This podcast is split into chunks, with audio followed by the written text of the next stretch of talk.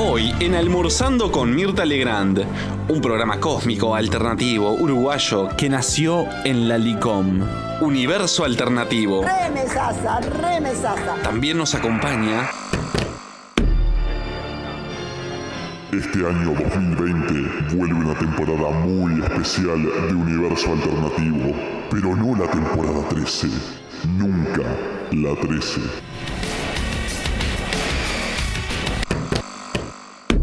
Prendete a la chiqui, prendete al 13. Porque este programa Trae suerte.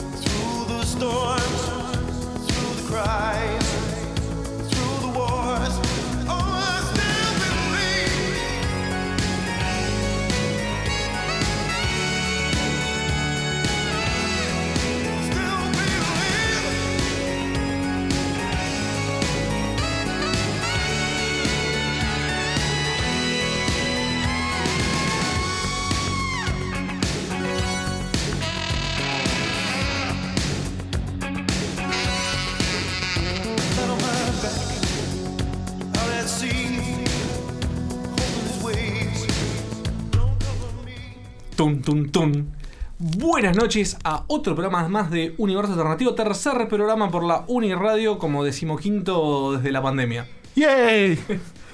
Eh, estamos con Nacho acá al aire. Este, Florencia nos está operando, que ya la vez pasada no le mandé saludo, creo, me equivoqué. Sí, ahora, ahora me está diciendo que, que- que sí, que, estu- que fui muy malo. Pero bueno, no importa. Eh, lo importante en realidad es que salió varones frikis.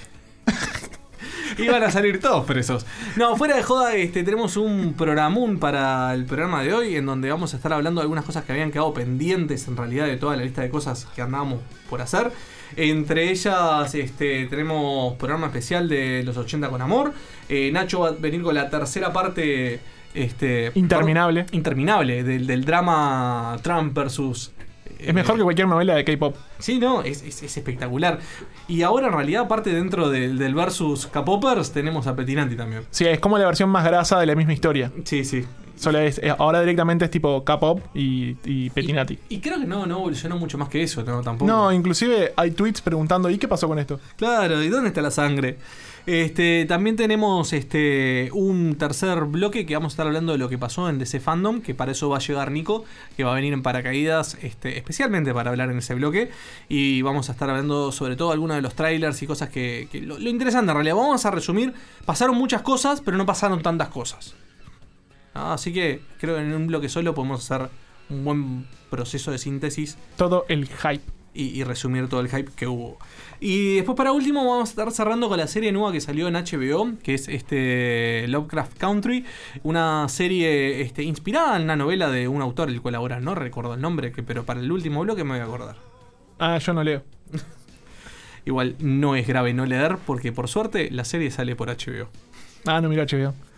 Eh, bueno, para algo está Paratway. Lo llevan preso. Salió ahí en, en Varones Friki. En en varones es la piratería. Varones Piratería. Pero bueno, entonces eh, ahora sí vamos a una pequeña tanda y enseguida volvemos con el primer bloque de Universo Alternativo.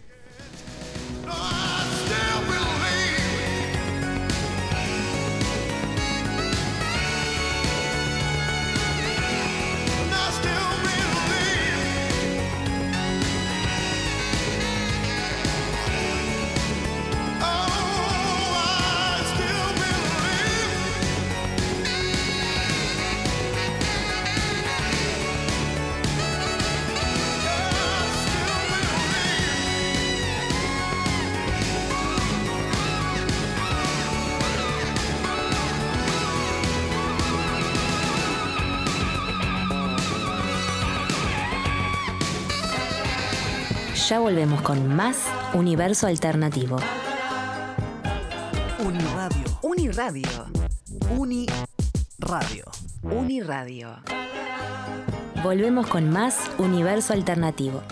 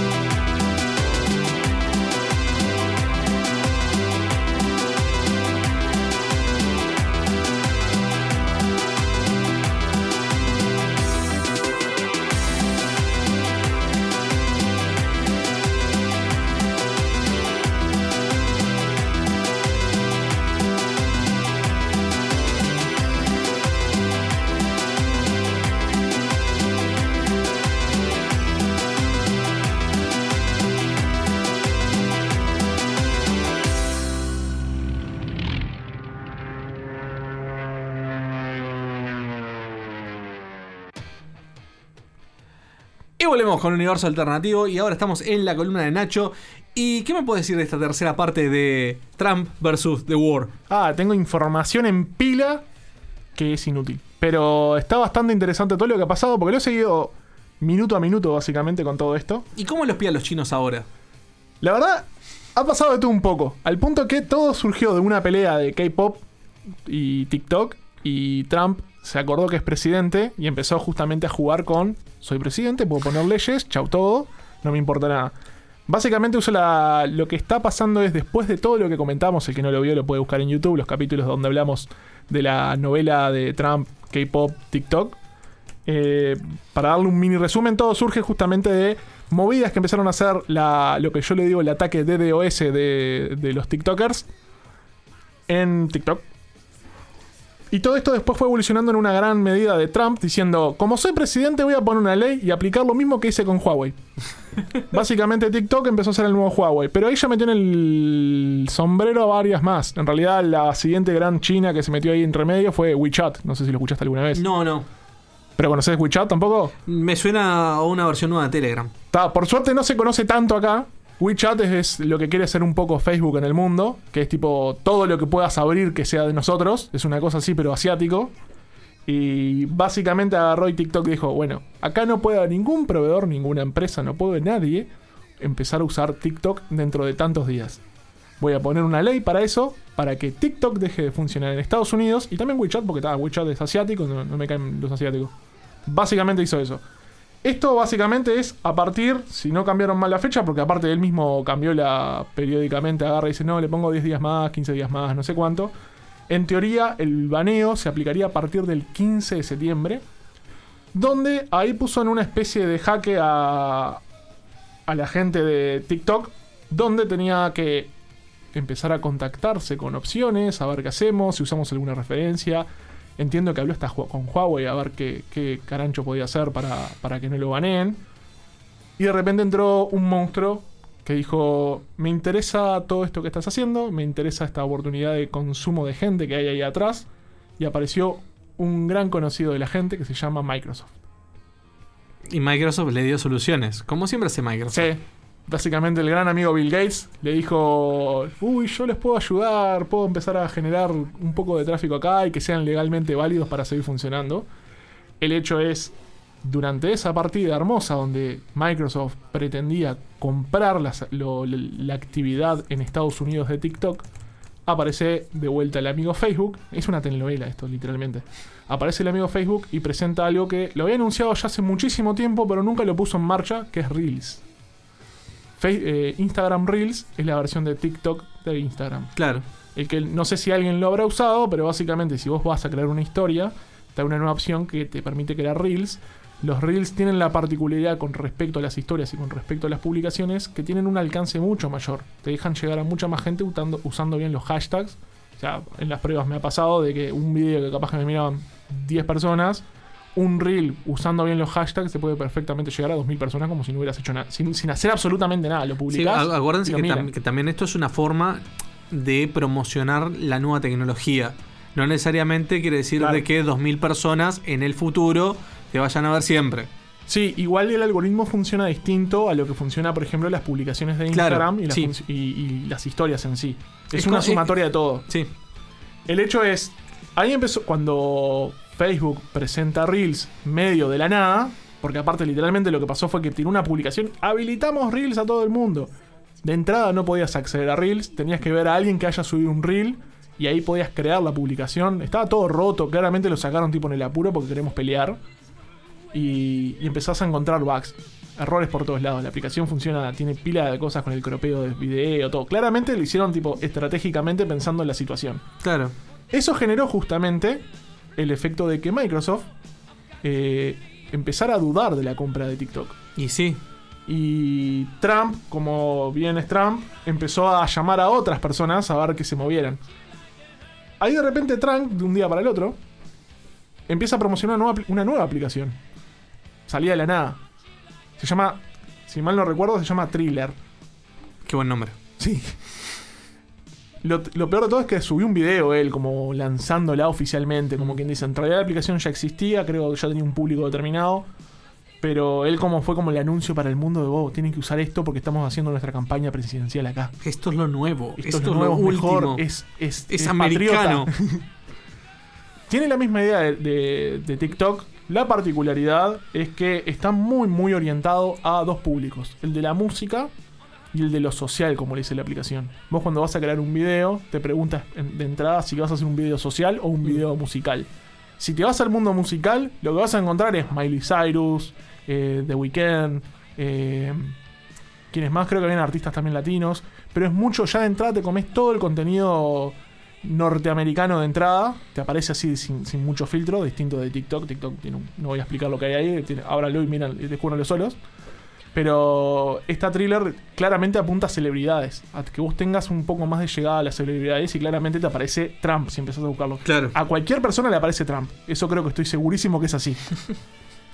Trump es su amigo por defecto. Y quiere invitarte a su casa. Blanca.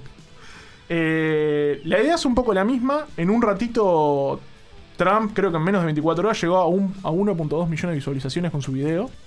Algo que parecía loco por una aplicación relativamente nueva. Pero empezó a generar algo que. Entiéndase que podría llegar a ser una competencia a largo plazo. Yo veo que le falta mucha publicidad de, de golpe de los mismos artistas. Porque Claro. los artistas lo que están subiendo son videos copia- cortados de por ahí.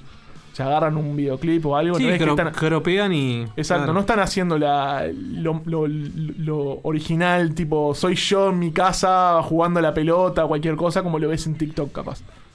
Más allá de eso, luego de que Microsoft entra a dudar y que Trump empieza a motivar a la gente para que se meta en thriller, eh, empieza a salir un nuevo competidor con la compra de, de TikTok. Capaz que mucha gente no conoce el nombre, pero estoy seguro que todos en algún momento de su vida algún software de él ha tocado, que se llama Oracle. Vos la conocés, me imagino. Sí, vagamente. Igual. Y acá en Uruguay existe también la empresa Sí, sí. Eh, es un desarrollador de software, principalmente el tema, para explicarlo muy muy rápido, seguramente técnicamente no es tan así, pero se basa, su core, su núcleo de, servicios está en base de datos. Ah, Tiene un montón de- de verticales y cosas que han sacado, pero de repente empezó a decir, bueno, nosotros creo que tenemos la capacidad económica de bancar un proyecto como TikTok, pero no sé, no es lo nuestro, es algo como que tenemos que funcionar. De repente, en Twitter empieza a surgir Trump diciendo, yo apoyo la, la compra de TikTok por parte de Oracle. Y ahí empieza la telenovela, telenovela tiktokera, donde claramente empiezan a aumentar los intentos de hackeo de la cuenta de Trump. Ah, bien. Ahí empezó justamente intentos de tirar la cuenta de Trump de- en Twitter, intentos de redes sociales de TikTok de, de Trump. Intentaron tirar Thriller, la, directamente la aplicación, y ni siquiera fue el perfil, tiraron la aplicación de una que hicieron banear. Y a todo esto se le suma una cosita que vi que pasaba según unas horas nomás, creo que fue hace más o menos 24 horas o menos, que es hace no mucho, creo que fue por julio, entró un nuevo jefe de servicios de. jefe básicamente a TikTok Estados Unidos, o lo que sería TikTok en Estados Unidos. No aguantó la toma y dijo: Me voy. Perdón para toda la gente, y, pero acá algo no está bien, me voy a tener que ir. Trump. Este mu- está bien, Trump. Este muchacho, Mayer, eh, entró en junio, ahora lo, tengo, lo confirmo ahí, de- luego de haber dejado su puesto como jefe de servicios de transmisión de Disney. Pa, se quiere matar. Claro, es tipo, o sea, vamos a ser sinceros. Arrancó la pandemia y TikTok Ojo. era la aplicación del futuro y fue lo que le salvó la cabeza a mucha gente la pandemia. Sí. O sea, él entró en junio cuando estaba seguramente creciendo de manera abismal. en Claro. En, todos lados. Después cayó el amigo Trump y le dijo, bueno, me parece que le arraste de rubro. Sí, sí. Eh, si todo esto no cambia, en teoría, el 15 de septiembre debería de cerrarse TikTok. Por lo menos en Estados Unidos. Hay muchas predicciones que pueden decir que se, se estabilicen muchas cosas por el mercado que mueve TikTok, la cantidad de gente que mueve realmente, porque tiene... el- Para el que no lo conozca, yo fui un gran... Eh, ¿Cómo podría decirse? El gran que dice, no quiero usar mi TikTok, y hoy te- tengo cuenta de TikTok, lamentablemente. Ah, yo me zaf- yo zafé. Sí, no te, no te recomiendo hacerlo si no lo querés hacer. Después de que lo probás una vez, te asombra cómo funciona y cómo, cómo... Básicamente lo que te motiva, y es lo que veo que le pasa a mucha gente, es creas un video y te ve gente. Cosa que capaz que en Instagram, en Facebook, en YouTube, no te pasa tanto. En YouTube hoy en día tenés que saber un poco más de cómo busca la, la- la información la gente como para decir, llego a más gente. En TikTok cuidas cualquier basura y realmente hay gente que está buscando ese tipo de basura. Entonces, está interesante por ese lado porque realmente es imposible que tengas un video con una vista. Es imposible. Y eso creo que es algo que va a desestabilizar, que puede generar que salga algún tercero a competir, como por ejemplo Thriller pueda crecer en estos, en estos prácticamente 20 días que están quedando prácticamente para esa fecha, que TikTok lo termine comprando alguna de estas empresas y capaz que se haga más fuerte en Estados Unidos, porque probablemente si lo compra Microsoft, siendo Microsoft, le van a meter 10 millones de features nuevos y cosas raras, me imagino yo, pese a que no es tan poco tan así, tan sencillo, pero ha pasado con los mejores. O que simplemente de repente tenga que crecer Instagram con Instagram Reels y, y de repente Trump em- empieza a decir, bueno, usen Facebook pese a que le venimos haciendo la vida imposible a Facebook. Y apoya a Mark Zuckerberg y le diga, toma, vos sos el próximo presidente. Claro, Mark Zuckerberg. Es más, a cambio de que me hagas la campaña digital gratis y tal, y, Ojo, y de esto. acordate, acordate que Mark quería pres- presentarse como presidente. Quería postularse como presidente. Sí, bueno, pasa que. Hay un montón de cosas ahí que... Y ahí hay mucho más guita que Trump, o sea que sale. Sí, sí, sí, sí, sí. Y, un, y un perfil más cuidado también. Lo planteó. Pasa que tiene tantos quilombos por el tema de la seguridad de datos que creo Sí. que nunca lo ha llegado a terminar de concretar eso. Pero lo ha analizado varias veces y, y yo creo que podría llegar a ser un interesante candidato si maneja el flujo de gente que ya maneja él. Porque no me, no me imagino una... Entrando... ¿Nunca te pasó en Wikipedia cuando entrabas y, decí- y te decía, precisamos tu ayuda y aparecía la, loco, la foto del CEO? Sí, Me Wiki- imagino una cara Sí. de Zuckerberg ahí en Facebook entrando y precisamos tu ayuda, hay que conseguir votos. Sí, sí. Aparte me encanta porque viste que estaba el meme famoso de los que apoyan a Wikipedia con plata y los que apoyan a. a ¿Qué era? A, a Zip o RAR, no me acuerdo qué, qué otro- WinRAR, que siempre te pide que Claro. comprarlo y nadie lo compró en su vida. Si Claro. alguien lo compró en su vida, porque no sé, realmente. Entonces la gente que sí lo compró y la gente que da plata a, a Wikipedia y es tipo, ah, burgueses. Pero bueno, esa es una forma muy extensa y a la misma vez muy corta de todo lo que viene pasando con respecto a Trump. Eh, capaz me fui mucho por el tema de las empresas en este caso. Dejó de ser una especie de telenovela de K-Poppers contra, contra Trump en específico. Pero tuvimos nuestra versión aproximada a esto, por lo menos para traducirla en uruguayo. Y capaz que lo podés contar un poco mejor vos, Juan. Sí, bueno, el tema puntual de, de- de Petinati, que es la, la versión uruguaya de Trump, Acorde a la música también. acorde a la música también, este, fue que en el programa Uruguay Got Talent, eh, que se subdivide a veces en. a veces, no siempre, este, porque es, es una pregunta abierta. Eh, una participante este, cantó, hizo un tema de pop coreano y lo cantó como correspondería en coreano. Eh, obviamente el voto de Petinati. Que aparte, convengamos, cantó muy lindo. Sí, sí. O sea, la, la- la interpretación está bárbara. Yo ah, así no sepa coreano, como el tapar de que está. que capaz que me puede estar cantando en otro idioma, y para mí está bárbaro. Es que Petinati arranca haciéndole una devolución diciéndole, para mí fue una muy linda y dulce presentación, ¿está? Y la remata con, como no entiendo coreano, para mí es un no. ¿tá? y, la, y, la, y la remata todavía poniéndose los lentes tipo. Claro, el tema es que uno, o sea, perfectamente podría haber dicho, sinceramente a mí este tipo de géneros musicales no me gustan y no me mueven, te voto un no. Este tema que tiró ese comentario que fue bastante como, como desafortunado por ser una forma. Y cuando se dio cuenta que el, que el comentario era desafortunado, la quiso arreglar y la embarró más porque la siguiente frase que tira fue: No sé si lo que está cantando es verdaderamente la canción o nos embaucó a todos. No lo sé. Y lo peor de todo es que sus compañeros también quedaron un poco como descolocados. El primero que se le escucha hablar es justamente a al cantante, al ex cantante de Maramara, ¿no? Sí, sí, Agustín. Agustín Casanova, Mm. justamente diciendo, ¿y eso qué tiene que ver? Se lo escucha de fondo. Claro. Y también a Natalia Oreiro, que es en este caso el, el Terry Cruz de, de nuestro, haciendo también, ¿y esto qué tiene que ver? Sí, igual prefiero a Terry Crews. Este, pero igual, Para claro. mí, Natalia tenía que haberse jurado. Importantísimo es que hay que también saber diferenciar de que varias cosas. Primero de todo, este, este programa es un show televisivo. Entonces, por eso tenemos que entender la lógica del programa, que es que no es, ay, la flaca podría haber tenido tremendo futuro y el tipo la mató. No, miren que no va a ganar el más virtuoso el programa, va a ganar el que mejor se apega al formato televisivo. Claro. Por algo, cuando se hace la selección este, de gente para participar del programa, que son los que nosotros vamos a ver, porque acuérdense que se, se anotó mucho más gente. Después tenés esos casos bizarros que ves en la tele y decís, ¿cómo mierda pasó este tipo? Y no, porque. Y ponen cada tanta gente que encara. ca- Alguno un- que claro, televisivamente es interesante. Claro, un pool de bizarros porque siempre son divertidos para la tele. Y miren que, que el show está armado de esa forma. Y otra cosa que también se habla mucho es de que, bueno, que el, que el voto de los jurados este, no es un tema que realmente se fi- fija en la presentación, sino que está de antes. Acuérdense que toda esta gente antes de presentarse hace la prueba para el show. Eh, ya en realidad eh, un montón de gente ya los escuchó, ya saben en realidad quiénes pasan o no, por lo cual en realidad no es que por primera vez los ven así en vivo y en base a eso. Y aparte están todos con la cucaracha también, ¿no? Sí, Entonces- aparte, ojo, eh, lo he escuchado en algunos audios también a Petinati que él mismo dejaba declar- declaraba como que alguien tenía que hacer el rol de, del polino, del pesado, del molesto. Y él quiso como agarrar esa estructura de yo soy el más sortiva. Claro, aparte vamos a partir de la base de que todos los Got Talent del mundo tienen ese perfil, ese, ese personaje de, de- de jueces eh, soretes, ¿no? Mm. Porque no es un juez botón, es un juez sorete, ¿no? este.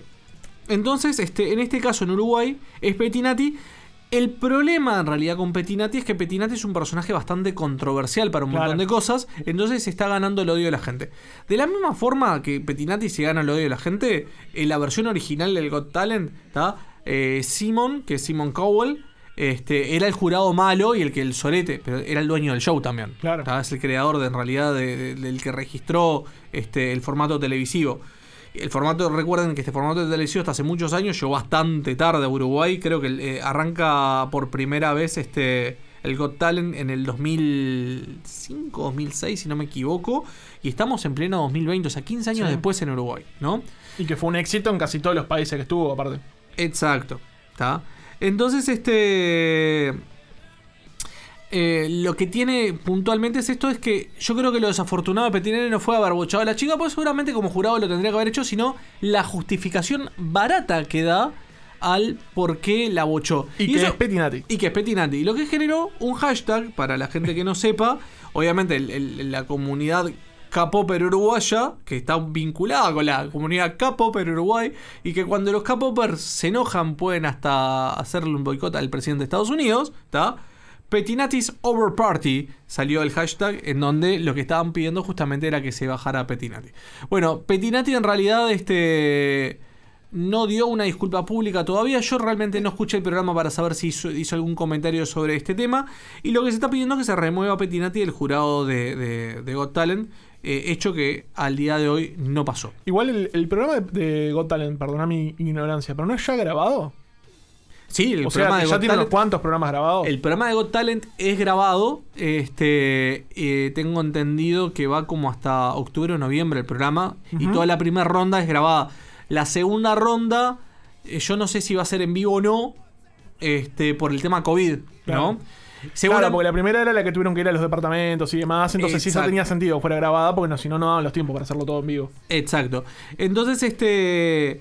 Estamos con ese temita así de que estamos todavía con las, las rondas grabadas, esto ya pasó, este, en realidad vamos a tener Petinati mucho más, porque independiente de si lo sacan o no lo sacan en programa, te dan un montón de capítulos grabados y no van a regrabar los capítulos con un juez Sería- nuevo. Sería genial que aparezca tipo un- un- una barra negra en la cara. Sustituido digitalmente.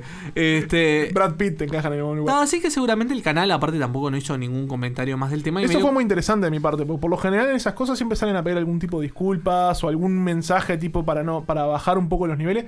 En este caso no ni de Got Talent que los bardearon en, en- en las publicaciones que estaban hablando al respecto. Creo que sí bajaron una publicación que me parecía que tenía la aparecía con el thumb, la miniatura de la Urisa que cantó. Mm. Ese me parece no lo vi después, ahora capaz que estoy equivocado, pero lo estoy buscando y no lo encontré de vuelta. Mm. Y pero está Petinati como que lo dejó pasar literalmente. Sí, igual hay, hay que aclarar también un temita que es bastante fundamental sobre esto. Es que eh, recuerden que no solamente todo esto es grabado, sino que capaz que la mejor estrategia que tuvo Canal 10 y sobre todo la producción de Canal fue no hablar del tema. Y en realidad este viene siendo bastante fuerte el punto de que creo que no hay tweets mencionando esto desde ayer, o sea, ya hoy no es mención. Y este incidente pasó el lunes. Así que creo que la estrategia de Canal 10 funcionó bastante bien, porque de alguna forma este eh, el, el callar sobre este tema o algo ha hecho como que las redes no explotaran. Algo que uno, capaz que un poco, con un poquito de más de pólvora, eh, hubiera ardido Canal 10. Y hablando de, justamente de pólvora, fue muy gracioso porque lo único que estaba mirando eran tendencias en Uruguay y vi cómo se desplazó este hashtag y de repente apareció, apareció Manini. Y sí, obvio, obvio. Yo igual no vi cuáles son este. Eh, ah, no, claro, bueno, está por los incidentes que pasaron ahora. Son mili- Milico Cagón, es uno de los hashtags Sí. este, tendencias Sí, en sí, Uruguay. han pasado cosas políticas Eh, interesantes. Bueno, no tenemos más minutos para este bloque. Lo único que quería decir es que solamente hacer la mención de que, bueno, ya que están con Twitter, que estamos hablando de hashtag, salió este tanto en Instagram como. Creo que es en Instagram y en Twitter. Eh, Varones Frikis. Esto es el spin-off de Varones del Carnaval, pero la versión friki. Ya hay que está bastante. creciendo minuto a minuto. Está, hay bastantes posteos, aparte están algunos bastante crudos. Este, al menos esto no lo voy a hacer responsabilidad del programa, lo voy a hacer responsabilidad mía. Lo que digo es, gente, no se queden en, en- en postear sus historias o algo, vayan a la justicia. Hay casos que son muy graves. O sea, escrachar a una persona es visibilizar un hecho que estaría bueno que el hecho se juzgue. O sea, la, la herramienta correcta no es esta. La herramienta correcta es ir a la justicia, eh, asesórense bien, eh, porque esa gente en realidad está bueno que no esté circulando en la vuelta. Y esto lo único que hace es escracharlos, pero no más. Si van a la justicia y aparte los escrachan, genial, pero no se queden solamente con esto. Realmente vayan a la justicia, pero eso es mi comentario aparte, ¿está? Este, independiente de la responsabilidad de Universo Alternativo o de Uniradio, porque también hay que sacar la responsabilidad de la Uniradio. Este, un saludo a Gali si nos está escuchando. Este, pero bueno, era como muy importante porque esto de varones frikis salió hoy. Y ya hay como, yo no quiero mentir, pero ya deben haber 20 posteos diferentes y algunas de las historias son bastante crudas. Eh, una de las que leí por lo menos, parece que el tipo este, terminó, cayó ahora con la Operación Océano. Sí, había una que comentaba eso específicamente. ¿Está? Así que por favor, señor, pase yo a Juan nomás. Sí, sí, sí, yo me, me- me hago responsable de mis palabras. Pero bueno, entonces vamos entonces a una pequeña tanda y enseguida volvemos con más de Universo Alternativo.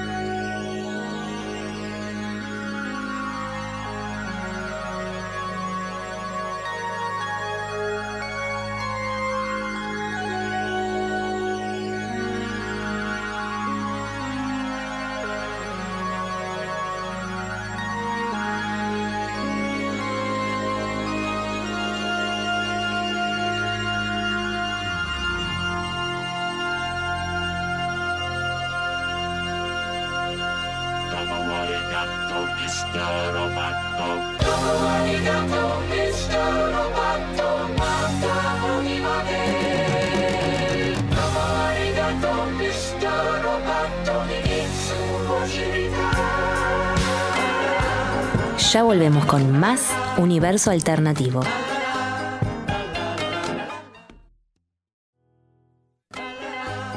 Volvemos con más Universo Alternativo.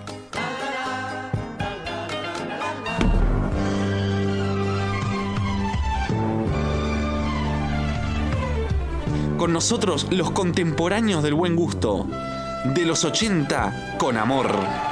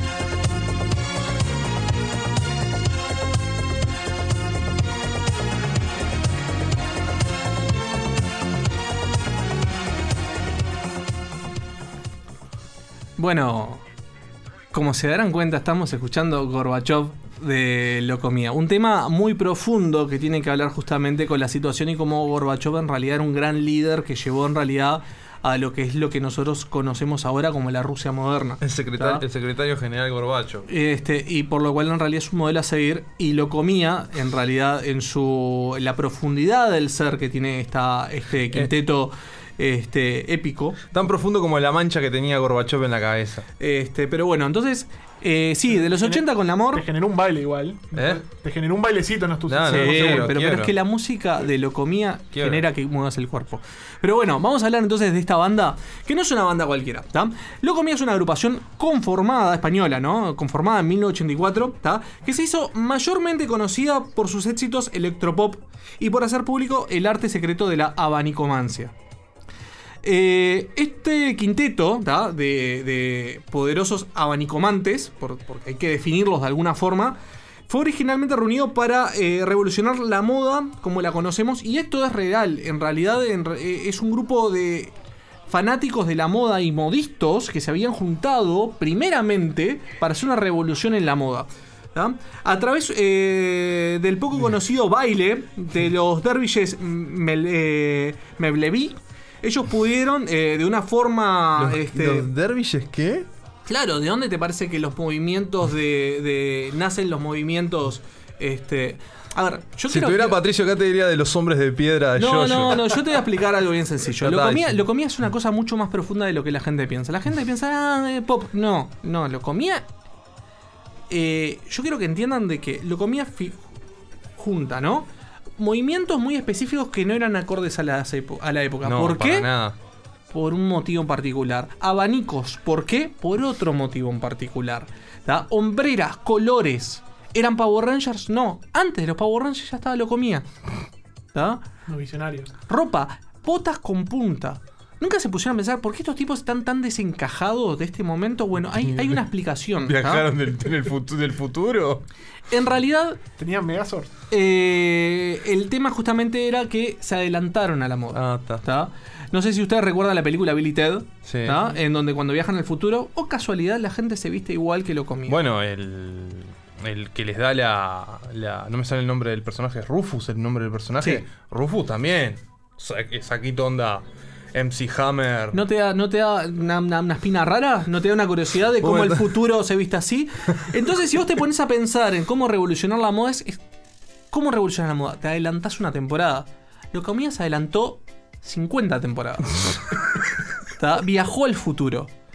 Pero no viajó al futuro de cualquier forma. Esto es, completamente visionario. Entonces, a través, en realidad, del baile secreto de los dervishes, que es un baile ritual en realidad donde casi se hipnotizan, de los movimientos hipnóticos de la abanicomancia, ellos lograron de alguna forma. No sé si han visto. Lo, Vieron que Lovecraft tiene algo de realidad, ¿no? El tema de poder proyectar la mente. Entonces, ¿por qué son cinco? Cinco se precisan justamente para poder completar ¿tá? una estrella pitagórica. La estrella pitagórica justamente en realidad tiene una composición matemática perfecta. La matemática perfecta a través de la hipnosis te permite trascender tu mente y de ahí viajar al futuro. ¿Se entiende? Locomía pudo interiorizarse y entender la moda antes de que la moda llegara.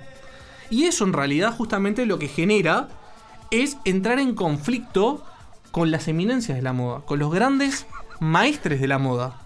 ¿Tá? Entonces, ¿qué pasa? Uno me empieza... estoy imaginando todo personajes tipo shonen, tipo Yo- yo lo- no- los, maestros de la moda me los imagino todos, los entrenadores Pokémon más salados, Claro, aparte- pero eh, tipo Versace y todos esos quiero, quiero- quiero que entiendan que, por ejemplo, ¿no? Sin ir más lejos, ¿está? Garpagier y Louis Font, que son de los miembros creadores del programa en realidad, este, que bueno, eh, Louis Font junto con Javier este, eran hermanos en realidad y son de la, de la primera generación de Locomía, porque Locomía ha ido, ido evolucionando porque la energía físico-mental que requiere en realidad esto permite que, o sea, hace que no puedan estar por mucho tiempo. Claro, es, es mucho, es mucho sobregasto para el cuerpo.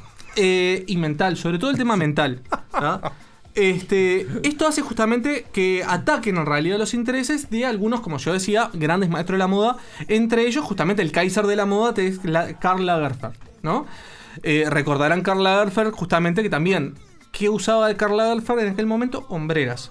Porque él a través, en realidad, también de la anteojomancia, podía ver el futuro y fue el conflicto directo que tuvo Locomía.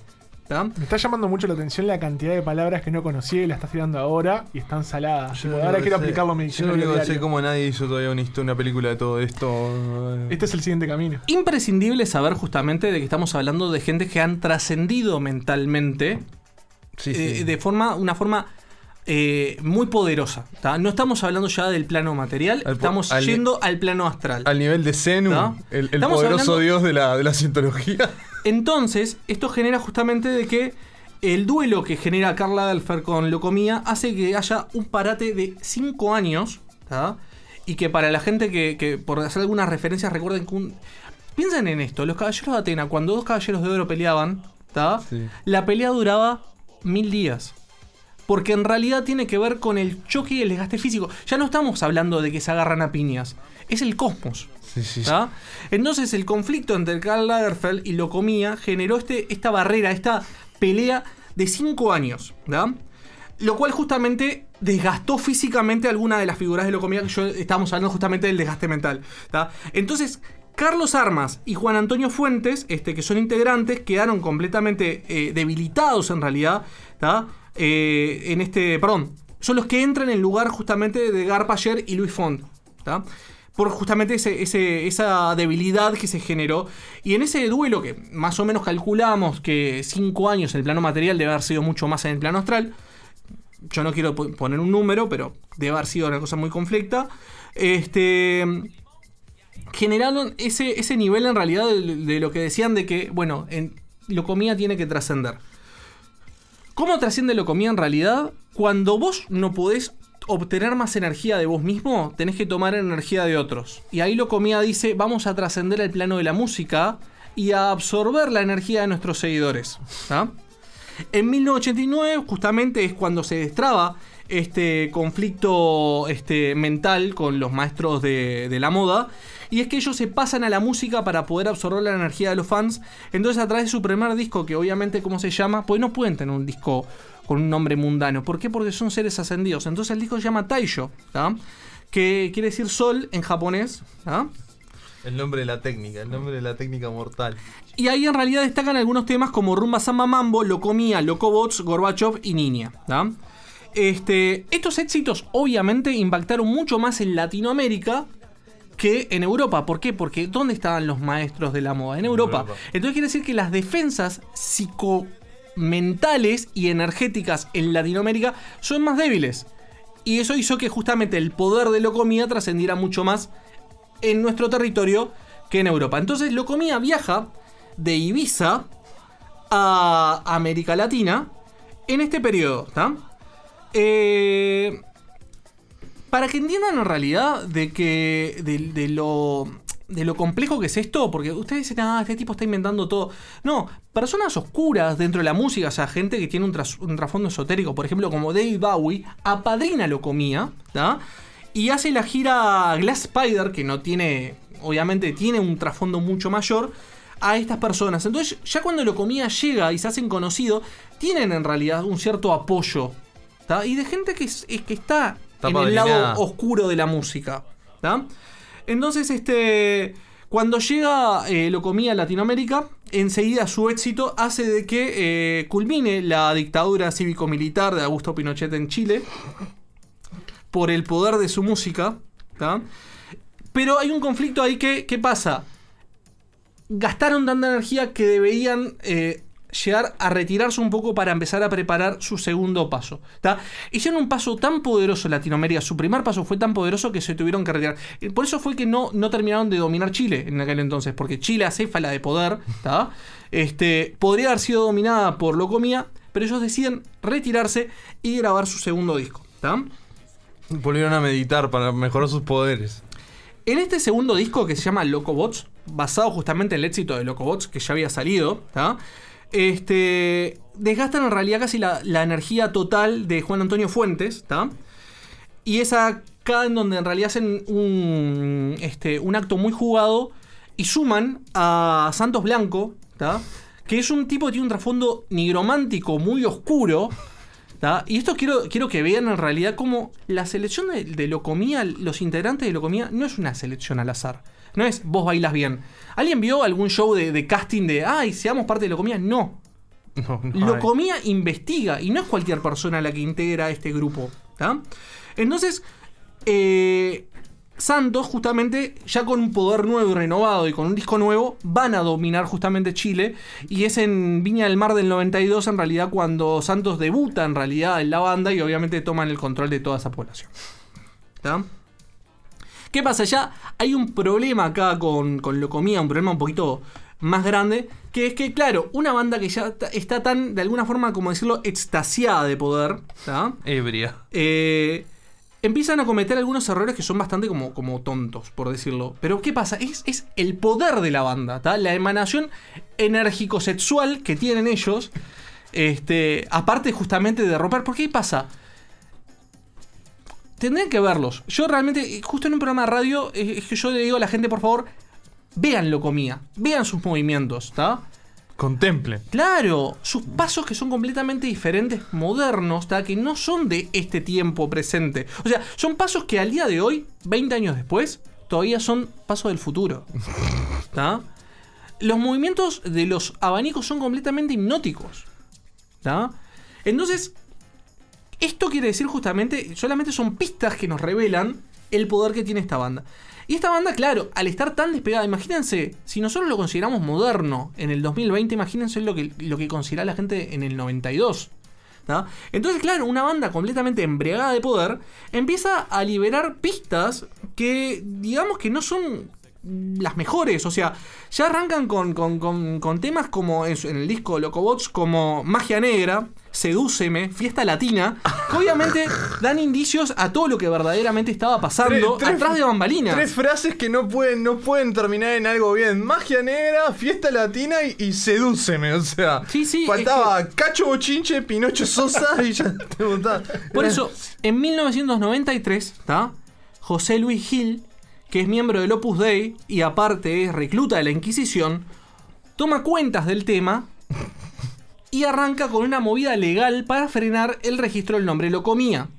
Lo que los imposibilitaba presentarse en los escenarios con Locomía. El tema es que como ellos ya habían pactado con el demonio con ese nombre y las almas ya habían sido entregadas, no hay una devolución del tema. No, Entonces eso no. generó un, un bucle que trancó a la banda. Entonces la banda en el plano material está con un litigio legal por el nombre Locomía y en el plano en realidad eh, astral paralelo tenemos eh, una, una fuerza aunada ¿tá? de Giorgio Armani, Karl Lagerfeld y Gianni Versace que mentalmente siendo los patriarcas de la moda luchan ¿tá? mentalmente con Locomía. Este debacle, que es uno de los debacles que se han sentido más en el 93, que es cuando se genera el conflicto, Es una crisis. Una, una crisis generó una cómica. distorsión espacio-tiempo tan grande que si no lo creen, el 13, martes 13, habría parte siendo un martes 13, que- donde justamente, eh, recuerden, ¿no? Digo, por un tema que uno dice, ah, martes 13 cábala, no, en realidad es cuando los poderes astrales están más fuertes todavía y la luna estaba en cáncer. Con razón me puse en pareja un martes 13. Es que seguramente había alguna alineación. Pero esto, esto, esto no joda. Martes 13 de abril en Buenos Aires, ¿tá? Martes 13 de abril de 1993, justamente el año que estamos hablando, eh, se desatan más de 300 tornados en la costa. ¿tá? Y esto es un acto que si quieren lo pueden googlear porque pasó realmente. Entonces la pelea de los maestres de la moda versus Locomía generó...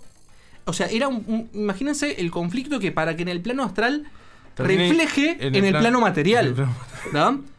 Este, esto hizo que Locomía justamente quedara con un desgaste físico-mental, o sea, físico por el conflicto legal y mental por el conflicto con los maestres de la moda, que este quedara impo- imposibilitada la banda y la banda desaparece en el 93. Pero claro, esto en realidad tiene costos bastante grandes. Acuérdense que, por ejemplo, Gianni Versace pierde en realidad todas sus defensas mentales y mágicas y es asesinado después en el 97. Sí.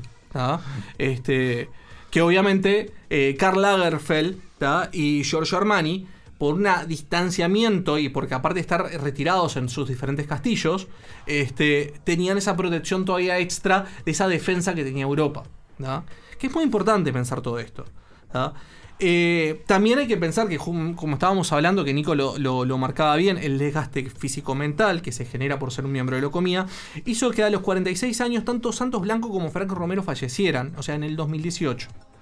Y a poquitos meses uno del otro. Por más que en realidad tanto Santos Blanco como Frank Romero no llegaron a compartir escenario, el desgaste de haber pertenecido a la que... A, A la misma fuerza cósmica. Claro, a, a la que el arre de Locomía, va, la que siempre tiene que ser presentado en 5 para poder llegar a tener el poder cósmico mental que deberían tener, es lo que les permite justamente lo que fueran. Entonces, ¿qué pasa? Uno hoy escucha eh, Locomía y dice, vos, sigue siendo pegajoso, sigue estando más claro, porque en realidad vos no estás dominando tu cuerpo cuando ellos cantan.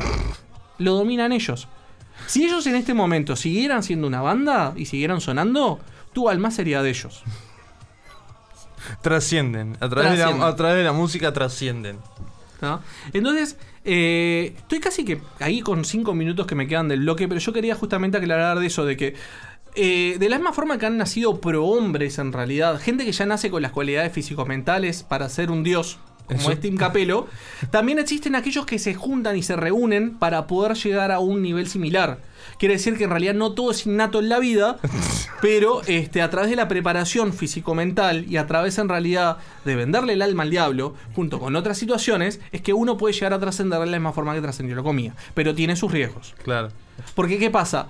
Cuando vos en realidad vas por un poder desmedido, normalmente te topás en realidad con entidades que no conocías. Y es ahí en realidad cuando ellos no consideraron, por ejemplo, los poderes de los maestres de la moda. Claro. ¿Y los maestros de la moda todo esto? ¿En qué quedaron? No, los maestros de la moda han ido muriendo. En realidad creo que el único que se encuentra vivo en este momento es Giorgio Armani. eh, Karl Lagerfeld eh, falleció hace poco. Imagínense en realidad lo turbio que es ser un maestro de la moda que Karl Lagerfeld deja todo su testamento eh, a su gata Marie Choupette. Todo, todo tomado. Que en realidad loco. todos sabemos que Marie Choupette en realidad no es solamente el gato, es, Es su familiar y a través de él va a renacer. Eh, Ar- Armani debe ser como el patriarca del santuario, debe estar todo, todo consumido. eh. Eh, si vos ves fotos de Armani, en realidad Armani tiene, tiene mejor estado físico que nosotros. Ah, no lo dudo, Este, No me extrañaría en realidad. No Este, bueno, mucho tampoco. La vejez. Eh, Armani, este, yo no me, si no me equivoco, Armani le hizo este, uniformes al, al- al- al- no, no fue Armani el que le hizo los uniformes. No, Hugo Boss fue el que les hizo los uniformes a los nazis. No, estoy confundiendo. huelan bien. Que son diferentes maestres de la, de la moda, ¿no? Gente que es trascendida, acuérdense, nazis, ocultismo, están todos vinculados, ¿no? Más bien. Este, pero bueno, yo justamente ahora en estos momentos este, estamos escuchando, si no me equivoco, Gorbachev. Eh, yo hice una pequeña selección nada más alguno, de algunos temas de, de, de Locomía para, para mencionar. Este, lo que vamos a estar escuchando de cortina ahora seguramente fueron Rumba Sama Mambo. Este, Locobots va a ser el tema con el que nos vamos a despedir de este bloque. Este, ab- abrimos justamente con Gorbachev. Porque, ¿qué pasa? Justamente el tema de- de- de- de- de- del poder de una figura física mental, como también es Gorbachev, este, que pudo en realidad desarmar y armar en una situación de poder en la que está. Acuérdense que Rusia eh, nunca deja de alguna forma este, de que terminen de descansar sus líderes.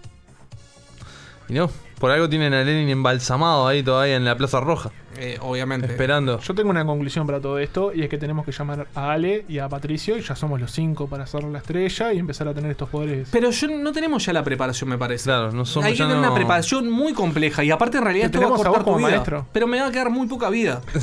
Claro. Fíjate que nosotros ya estamos pasando nuestros 30. Claro, o sea que- y en no- no, pero realidad- Patricio no le podemos chupar de él. Pero Santos Blanco, Santos Ay, Blanco tenía horrible. 46 años. Santos Blanco te- con- murió con 46 años oh, y y una muerte trágica. Y Frank Romero también. Los dos con la misma edad. ¿Les parece que son casualidades? No, a Patricio lo que podemos hacer es que aprenda a tocar el saxo, papearlo a esteroides y bueno, capaz que No, podemos- no, no. Tim Capello es lo que yo decía. Tim ¿Eh? Capello es un, es un innato, Tim Capello. Esto es, en realidad, a través de las artes oscuras, el trascender. ¿No? Este, no, lo que sí podemos sacar en realidad son pistas este, de lo que va a ser el futuro gracias a lo comía. O sea, sabemos que, por ejemplo, de aquí a 10 años, capaz, Todos vamos a usar hombrera. hombreras, colores, lentejuelas, zapatos, botas con punta, Vamos pelos largos, eh, bronceados perfectos. Conozco mucha gente igual que hoy en día está así. ¿Sí? Sí, Ríos, sí, sí. Ríos será que- discípulo. pasa que ¿Esos son visionarios también? No, no sé si visionarios, pero ya hay muchas pistas de cómo se viene el futuro. Capaz que cuando estaba lo comía no tanto. Pará, y a todo esto, Ricardo Ford entonces, que era como un prohombre que no, no supo- No, él era de otro planeta. no conocía supo la, trascender. No, no, no, no. el tema con Ricardo Ford, puntualmente, y en realidad me parece medio como, como, como, como hablar muy, muy, muy, muy, muy, Muy escueto. muy, no, muy, muy, como con demasiada confianza de él. Habría que referirnos con el comandante. el comandante. ¿Está? En el caso del comandante, digamos que es una persona eh, diferente. O sea, vamos a partir del comandante, no sé si logró el vislumbrar el futuro, pero sí sabía que tenía que trascender de una forma. ¿Está? Eh, ¿Qué pasa? No nació con la, con, con- con la predisposición física de Tincapelo, por eso el tema de las operaciones y todo. Ajá. Pero en realidad sabía que tenía cuál era el camino del prohombre, ¿no? Porque uno sabe que en realidad dice. Y bueno, ta, ¿cómo sería un prohombre? Y bueno, un prohombre sería como Tincapelo. Entonces, la, la operación física, Al carajo, implementarse. Titanio, titanio en, la- en los abdominales. Claro. Se puso las sombreras, las sombreras en carne. Tac- tacos de, de- de silicona en los talones para, para aumentar la altura. Sí, ese ya después se le vendió la fórmula Nike. Bueno, Nike son otros. No, no, yo, yo no, no duden en realidad. Yo la gente dice, no, no. No, yo sinceramente digo, eh, los Illuminatis existen. Bueno, Ford Sí. murió relativamente joven. Se Ford vendió murió. su, arma, su alma al diablo. No sé si vendió el alma al diablo o su energía físico-mental se agotó muy pronto. Puede ser. Y hay sí. mucha gente que se la drenó. Ahí también. O sea, de la misma, de la misma forma que uno dice eh, los Illuminatis existen, las brujas también existen y los Lich también existen. ¿tá? Y en Argentina hay muchos. Por eso en esta temporada tenemos a Mirta Legrand. Sí. Hmm. Ahí tenemos a, a alguien que es muy poderoso. Sí, sí, ya- eso ya trasciende otro- otro- otros niveles de poder. Sí, y nos va a trascender a todos también. Ah, por supuesto. Eso, eso es una, una gran verdad. Este, Mirta Legrand no es presidenta de Argentina porque no quiere. Sí, sí, puede ser, sí. Puede ¿Ah? ser que sí. Bueno, Eh, eh, yo Me creo- quedé sin palabras. No, yo creo que Yo, capaz que esto- fuimos muy a lo profundo, tenemos que ir con algo más eso, light ahora. Capaz que danos No, algo para cerrar este, este ciclo. Este, este- La gente debe estar pidiendo secuela. Lo peor de todo es que te vas a tener sí. que dedicar a la escritura de ahora en adelante para poder estar Aparte, dando me el, cono- imagino una historia- el conocimiento infinito. Pero esto, esto yo creo que esto, esto fue el capítulo 2. El primero fue Tim Capello, el segundo fue Lo Comía y el tercero se sabrá. Se sabrá. Me imagino una historia similar de tu parte, pero de Ricardo Ford. Eh, pasa que no es de los 80, Ricardo Ford. Claro. Ah. Tiene que albergar ahí. Ah, pero le cambias el número. No, no, en los 80 es eh, también. Hay una, hay una matemática perfecta en los 80. Digo. Pero bueno, entonces nos vamos eh, con Locobots de Locomía a una pequeña tanda y enseguida volvemos con más universo alternativo.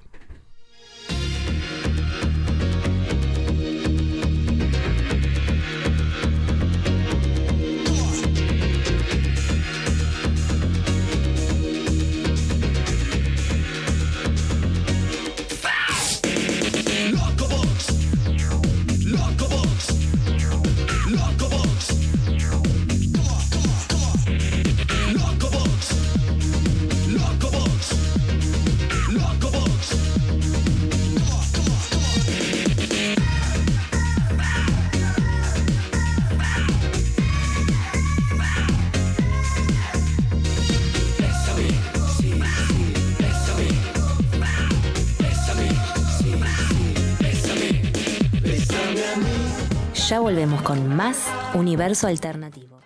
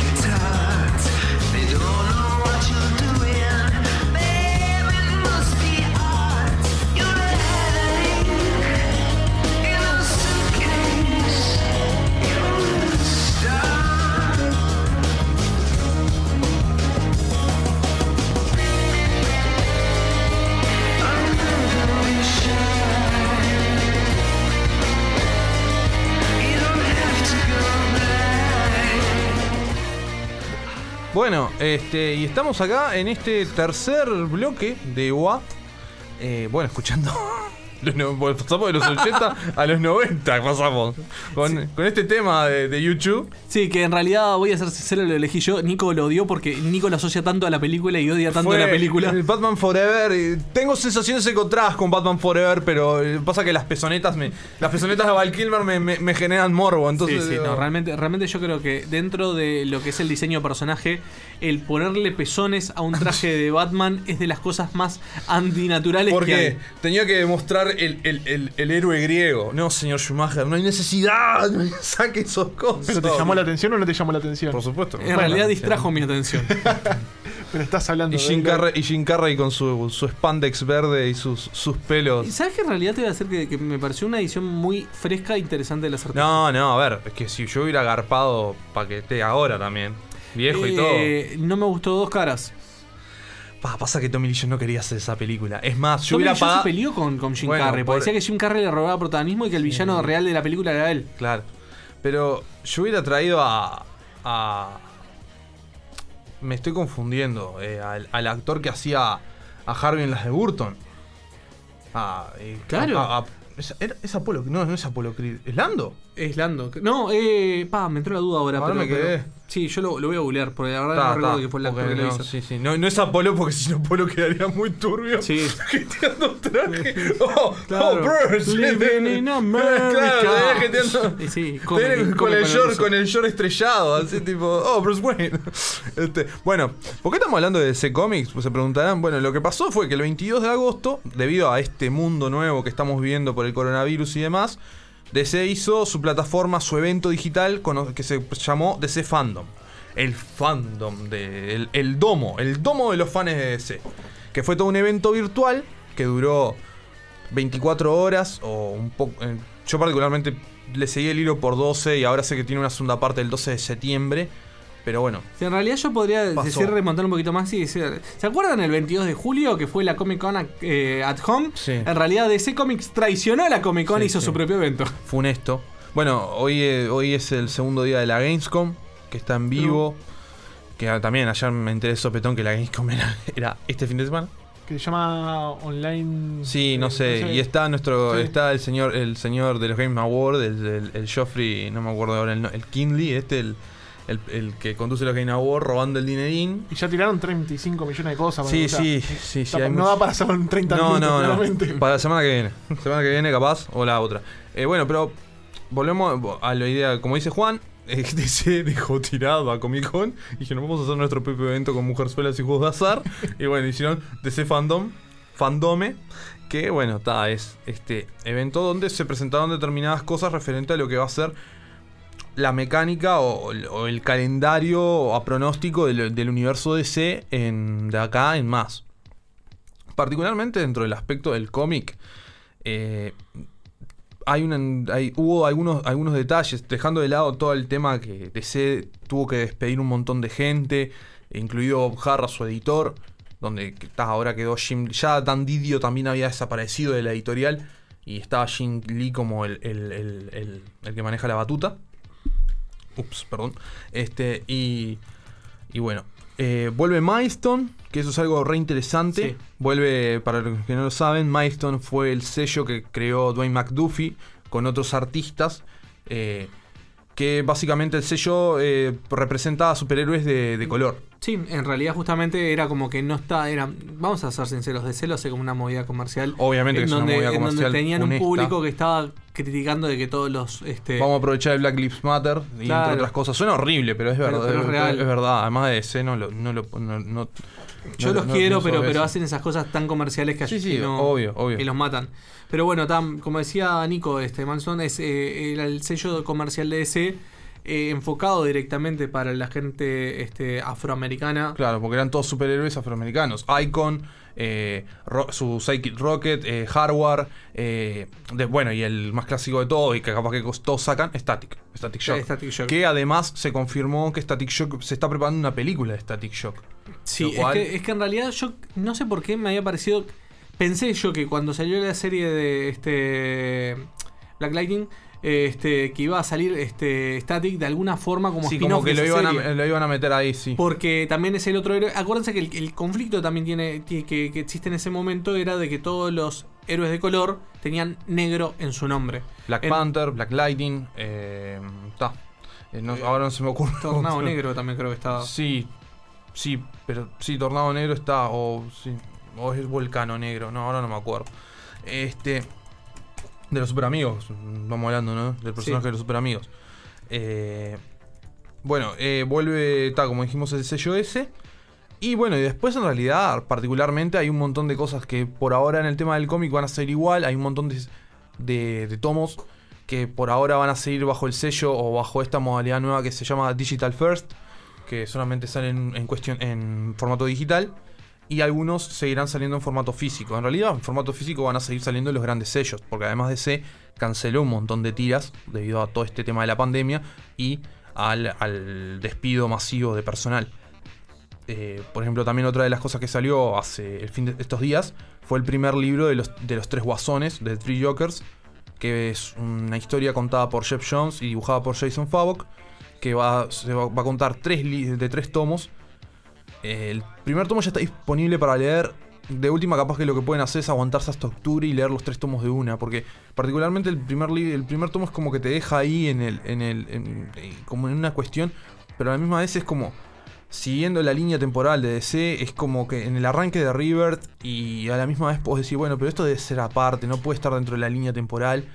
Eh, entonces, capaz que lo mejor es aguantar. Igual, igual a mí, eh, no, no me preguntes por qué, pero me quedé con lo del tema de los tres guasones. Tiene una pinta de que van a hacer un borrón y cuenta nueve que van a empezar a palmar. Porque aparte ya hay unas páginas que se habían filtrado. No, y también otra cosa, lo, lo- lo- lo otro que ya se estaba hablando antes de que Dan Didio desapareciera de la existencia de DC es eh, que se estaba preparando el evento conocido como 5G, que era como que iban a, eh, por ejemplo, Bruce Wayne se iba a retirar de Batman y sabíamos que Luke Fox, el hijo de, de- de Lucy Fox, mejor conocido como Batwing capaz, eh, iba a tomar el manto de Batman y no sé qué peri- peripecias más iban a hacer. Bueno, Algo eh, digamos que la- la- el nuevo juego que se adelantó y salió el tráiler tiene una premisa similar. Bueno, sí, podemos pasar directamente a la parte de los juegos. Que, perdón, bueno- perdón, capaz que estamos No, hablando no. diferente, pero, pero justo es como Porque- que dijiste eso y hay una asociación No, muy sí, por directa. eso. Eh, Warner Bros. Montreal venía haciendo un par de guiños alrededor de esta semana en referencia a que iban a presentar un nuevo juego del universo Batman en, el, en el evento.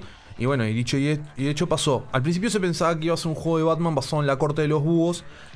Es, pero a la misma vez no lo es. ¿Por qué? Porque bueno, Warner Bros. Montreal presentó Gotham Knights. Que Gotham Knights va a ser un juego que aparentemente la premisa es que Batman murió o muere, no se sabe bien exactamente cómo. Arranca como con un protocolo va, en con donde el a, código a- negro. a toda la, la, la La batifamilia le llega un video de, de, de él hablándoles diciendo Sí. que se murió. Sí, ahí va. Si están viendo esto, estoy muerto, básicamente. Estoy morido. Entonces, bueno, aparentemente en este nuevo juego vamos a poder controlar en diferentes partes de lo que es Gotham.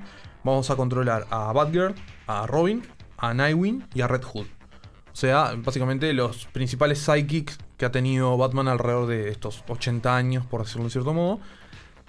Pero además, el final del tráiler este nos da el guiño de que va a estar la corte de los búhos, que va a ser el primer juego que traslade el arco que escribió Scott Snyder y dibujó eh, eh, ah, eh, eh, Capulo en el, en el inicio del nuevo 52 y que hoy en día sigue siendo una de las mejores partes, vamos a decir, actuales de, de las últimas cosas que se hicieron con Batman. Sí, lo mejorcito del nuevo 52. Sí, sí, el, primer- la el primer- el arco de la corte de los búhos es muy bueno. Este. Y bueno, ta, hubo un gameplay que mostraron ahí a Batgirl yendo a pelear. eh, donde termina en una, en, un- en una pelea, en una boss fight con, con Freeze. Ojo, prefiero que tomen esto y que no arranquen con Batman Metal. No, no, yo creo que Batman Metal lo tienen que hacer tipo película animada y nada más. eh, O meter un skin. Es muy pirado. Sí, Batman Metal es muy pirado, bueno, y ahora está saliendo Dead Metal, que salió hasta el número 3 y recién en octubre retoman el número 4 porque entre medio van a meter Speed Metal y otro más que son como tie-ins del- del- de, de esta historia que está haciendo Snyder con Capulo ahora. Y con drogas. Y con muchas drogas, todo lisérgico. Este... Una cosa que no me gustó realmente del Arkham, del Gotham Knights son los, los diseños de los personajes. No me terminé. Es como que hicieron a las tortugas ninjas versionadas en los cuatro psychics de Batman. Sí, tienen Por como ejemplo, Red roles Hood, muy claros. Red Hood es muy Rafael, o sea, Red Hood es re urso pelotudo y es tipo. "Tato, yo entiendo que, que Jason esté matado, pero vos es un, es un ogro. Sí, lo que pasa que en realidad es lo que decís vos. Es como que quisieron mm, enfatizar mucho las diferencias de cada uno. Claro. Claro. Eh, Sí, o sea, Red Hood va a ser el tanque. O sea, hay tres Robins en, en- en el juego. Tres Robins.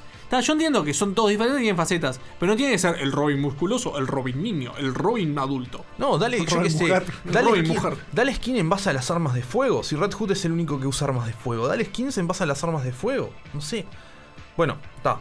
Eh, se presentó eso. Warner Bros. Montreal anteriormente había hecho el Arkham Origins. O sea que no tiene nada que ver con la trilogía del Arkham O sea, Knight. si no me equivoco, para repasar los personajes, Nightwing, este, Red Hood, el Red Ro- Robin y. Ro- No, Robin solo nomás y, y Batgirl. Y Batgirl. Sí. Red, Ro- Red Robin quedó fuera. O Drake, como es ahora. Sí, finalmente. bueno, está. Y este. Y, y. ¿Cómo se llama el hijo de Bruce? Este. Y De- Demian. Demian tampoco está. Creo que, creo que vendría a ser el Robin que aparece ahí. ¿Es Demian ese? Está muy adulto para ser Demian. Sí, pues, puede ser, sí. Puede ser, entonces puede ser Team. No sé, eso es lo que tienen los Robin, podés, la, podés lucrar con todos. Este. Bueno, y la otra, la otra empresa dedicada a videojuegos bas- basadas en el universo DC, eh, que fue Rocksteady, que bueno, se conoce- todos la conocemos por haber hecho la trilogía de Arkham, Arkham Mm. Asylum, Arkham City y Arkham Knight, que quieran o no, con Arkham Knight tuvo unos cuantos traspieces. Y más allá de la situación que está teniendo Rocksteady, referente también, porque pasó algo muy parecido a Varones D, empleados de Rocksteady salieron a... a- Salió a- varones de Rocksteady. Sí, a buchonear. No, a buchonear no. O sea, salieron a decir las cosas como, como son, referente a un montón de situaciones que habían vivido en la empresa. Y bueno, Rocksteady está como en una reforma dentro de su empresa para que estas cosas no sigan sucediendo. Pero a la misma vez presentaron el trailer de su nuevo proyecto, que es El Escuadrón Suicida. Eh, Kill the Justice League. O, o- que es básicamente un tráiler donde vamos a ver. Donde vemos a Harley Quinn, a King Shark, a Capitán Boomerang y a Deadshot interactuando en Metrópolis a plena luz del día, a través con Amanda Waller en la radio. Sí. Y bueno, y Se ve la carita igual, como en la pantalla abajo. Bueno, y vemos finalmente que se van a enfrentar con el hombre de acero mismo, con Superman. Porque Sí. a la misma vez está Brainiac invadiendo y no se, se- se entiende O sea, Superman como que incinera un piloto. A ver, tipo, lo que se ve es, es la nave de Brainiac, de cuando aparece la nave de Brainiac el- de el- fondo el- caída el a la ciudad. socotroco ese gigante con tentáculos. Este, algunos minions que están como saltando la ciudad Sí, y ellos lo- los están rematando. Lo- el equivalente del Doombot, pero de Brainiac. Sí. Este, pero a mí lo que, lo que me da el, el- el Batman, el perdón, el Superman que aparece es muy el Superman de, del juego de pelea Del Injustice. del Injustice. Sí, porque, Porque siempre tiene como una sonrisa. es, es la, es la típica que muchos. Yo no me acuerdo a quién se lo escuché decir hace poco en un video. Creo que es a John Byrne, que fue uno de los escritores de, que renovó la etapa de Superman con el pelito. Cuando lo escribió con el pelito largo. eh, dice: Muchos escritores no saben qué hacer con Superman y por eso no lo agarran. Es tipo, ah, es muy poderoso para la escritura, no tengo idea de qué hacer. Entonces creo que Superman está en ese loop constante en los juegos. Es tipo, está muy roto, lo tengo que convertir en el tirano. Tengo que convertirlo en la persona que, ah, ve morir Es a en, Luisa. en realidad lo que tiene Superman. Porque esa es la premisa de Injustice. Lo que tiene Superman ve morir a Luisa, se le va la moto. Es que es tremendo villano final. Que, que es el final Es tremendo boss. villano o sea, final. es- convertís al hombre del mañana en el peor enemigo de la Tierra. Y es tipo. Sí. Y bueno, y Bruce obviamente tiene que hacer cosas turbias para vencerlo, pero está. Sí. Este. Volviendo a lo, a, lo, a lo que estábamos hablando de los juegos y demás, bueno, una cosa que, ya que estamos hablando de Superman, una cosa que mucho que pispeando en las redes sociales y en Twitter más que nada, mucha gente se quejaba de que no hubo ningún avance en referente a Superman en sí. ¿Me explico? Porque tal, lo ves en este juego, pero eh, no hay ni un avance de que se siga una continuación de Man of Steel, que no haya una película unitaria del Hombre de Acero eh, próximamente. Capaz que, no sé, de acá al 12 de septiembre se toma nota y dice, bueno, vamos a presentar algo para por Superman porque la, la gente está la gente está Está necesitada del hombre de acero. Este, y bueno, ya saltamos a lo que es el universo cinematográfico de DC, que presentaron el tráiler final de lo que va a ser Wonder Woman 84, que es la nueva película, la, continu- la continuación de Wonder Woman, protagonizada por Gal Gadot. Eh, con Kristen Wiig, la cómica interpretando a Cheetah, que finalmente podemos ver a Cheetah polimorfiada en totalmente Sí. modo furro en, en, en- Sí, en que es la primera en vez que la vemos en los en trailers. su tráiler, sí. Porque claro, a mí me chocaba un poco verla tipo vestida, vos que estabas hablando en el bloque pasado de los, de los maestres de la moda, pero con esas, con esas, con esas bufandas, esas chalinas de, de, de- de le- de letardo, viste, así de no. No confundir con los más de moda, son ceras reales también. Claro, Sí, por no, no. supuesto. Pero, o sea, ves en el tráiler cómo están en, No se sabe por qué, obviamente, porque todavía no, no entendemos el concepto de la película. Sabemos que está Max, Max, Maxwell Lord, interpretado por un Pedro Pascal totalmente irreconocible, que debe estar haciendo el personaje re para la jarana. tipo, y de repente ves a Wonder Woman peleando en la Casa Blanca y ves como, la, eh, cómo Chita se le tira, o sea, todavía en forma humana, cómo se tira haciendo un, un trompo en el aire y se la da de golpe y es tipo, "Bo", y- y- es enferma esa escena. Y tal, y en el final terminan desvelando. Ya se había desvelado a, a Diana con su armadura dorada. Sí, en realidad se filtró por todos lados porque hasta está el juguete en la vuelta. Sí, sí, ya ha sido tapa de revista y todo, Galgadot curtiendo la armadura dorada, esa onda caballero del zodíaco. Y bueno, y después tenemos a, al- a la, a la versión furro de, de Kristen Wiig, que, que da. Ojo, esa escena de noche, un personaje con cierta textura peluda, capaz que es mucho más fácil de mostrar en tonos oscuros. Sí. Pero ta, se, se- disfrutó. El trailer particularmente a mí, a mí me gustó. eh, está muy bien. Y, y vamos a hablar del tráiler. ¿De, de qué trailer vamos Vamos a hablar del tráiler. De- para, ¿querés hablar de un tráiler más No, antes? no, dale, dale, quería hablar. No, dale, tirame, ti- tirame línea y hablamos del trailer. Eh, digamos, vamos a hablar Ay, del porque del- hay otra escena de la moda, yo me olvidé, la escena ¿Y final cuál? del tráiler. Ah, no que, bueno, que está, está Steve Trevor, o sea, interpretado por Chris Pine y viene con su riñonera y sus Ah, pantalones. es verdad, y se prueba la ropa. Y decís, ah, ah, qué chantoso. Pero no. no, no, no, sí. ¿De qué Este, tráiler quieres hablar Y entonces? bueno, vamos a hablar de, de- de Pattinson. Ah, bueno, está, sí, podemos, podemos Pero pará. ¿querés hablar del, del uno antes? No, no, quería romper, tipo, finalmente el Mesías nos ha dado, nos ha dado otra Ah, señal. ¿querés hablar del Snyder Cut? Sí, sí, un, un tráiler de dos minutos y pico con Aleluya de fondo del señor Le- Leonard Cohen y es tipo... e- e- Está, vos empezás a mirar el tráiler y decís, está...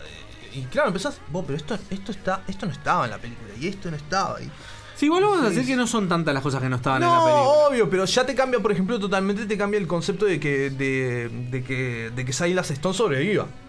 Porque en el final de la, de la película de Justice League, Silas Stone está ahí con el hijo viendo cómo finalmente controla sus poderes, jeteando un trajecito nuevo. Claro. Y acá lo vemos cómo se incinera al gran estilo Doctor Manhattan. En el Sí. tráiler y vos quedás tipo, vos, pero qué, qué, qué onda. Vemos a Darkseid en una versión que supuestamente no es totalmente el, el New God que todos conocemos, sino Mm. una versión anterior. Este.